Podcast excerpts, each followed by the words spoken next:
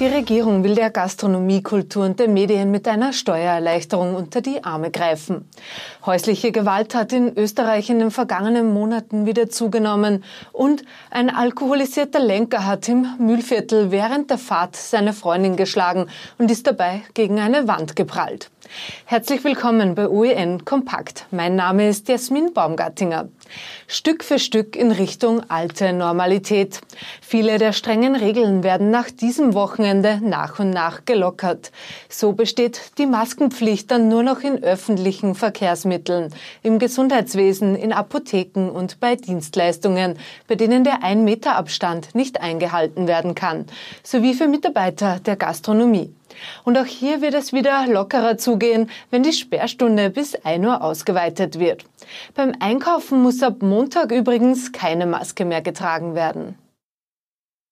Die Gastronomie, die Kultur sowie die Medienbranche gehören zu jenen Bereichen, die von der Corona-Pandemie besonders heftig betroffen sind.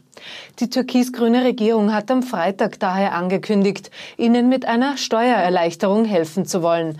Vorerst einmal bis Ende des Jahres kündigt Tourismusministerin Elisabeth Köstinger an. Wir sind gemeinsam auch zum Schluss gekommen, dass das eine Branche ist, ein Bereich ist, ein Wirtschaftsbereich ist, der auf der einen Seite äh, unverzichtbar und wichtig und eine tragende Säule des österreichischen Wirtschaftssystems darstellt, äh, die aber jetzt vor allem eben auch ähm, zusätzliche Unterstützung brauchen.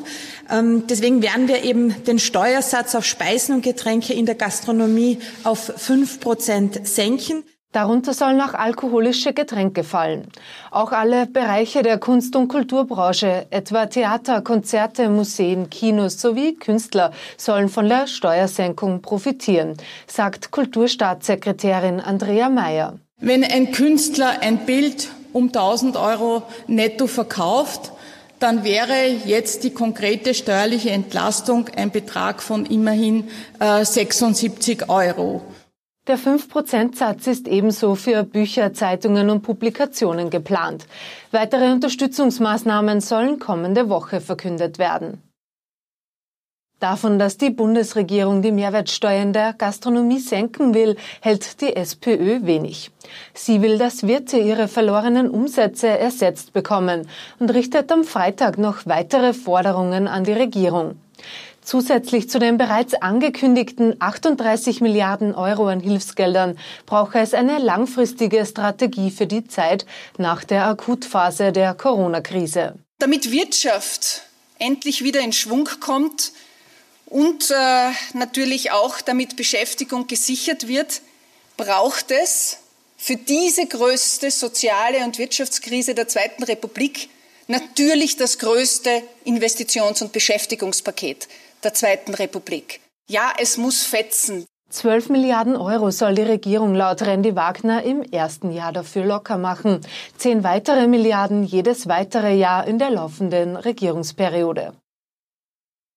Die Zahl der unentdeckten Coronavirus-Infektionen dürfte weiter gesunken sein. Bei der jüngsten Stichprobenuntersuchung von mehr als 1000 Menschen ist kein einziger infiziert gewesen. Experten der Statistik Austria schließen aus dieser und den vorherigen Studien, dass die Zahl der Menschen, die Coronaviren in sich tragen, ohne es zu wissen, derzeit bei höchstens 3000 bis 6000 liegt. Neben den gesundheitlichen Auswirkungen warnen UNO-Forscher jetzt vor den wirtschaftlichen Folgen der Corona-Krise. Diese könnte laut einer heute veröffentlichten Studie weltweit weitere 395 Millionen Menschen in extreme Armut stürzen. Damit würde die Zahl der Menschen, die von weniger als 1,67 Euro pro Tag leben, auf über eine Milliarde ansteigen. Die Coronavirus-Pandemie hat unsere Werte und Prioritäten verändert. Das hat jetzt eine Umfrage des Meinungsforschungsinstituts Gallup bestätigt, das 1000 Österreicher befragt hat. Statt sich mit Luxus, Konsum und Shopping zu beschäftigen, sind die neuen Hauptthemen, die die Bevölkerung bewegen, die Arbeitslosigkeit, Preisstabilität, leistbares Wohnen, Gesundheit und Pflege. Der Grund für diese Werteverschiebung liege in der wirtschaftlichen Situation, so Gallup.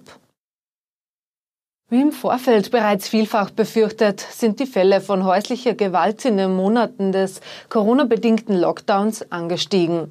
In Oberösterreich hat die Polizei alleine im Mai 50 Betretungs- und Annäherungsverbote ausgesprochen. Das ist laut Frauenlandesrätin Christine Haberlander der höchste Wert im Vergleich der vergangenen drei Jahre.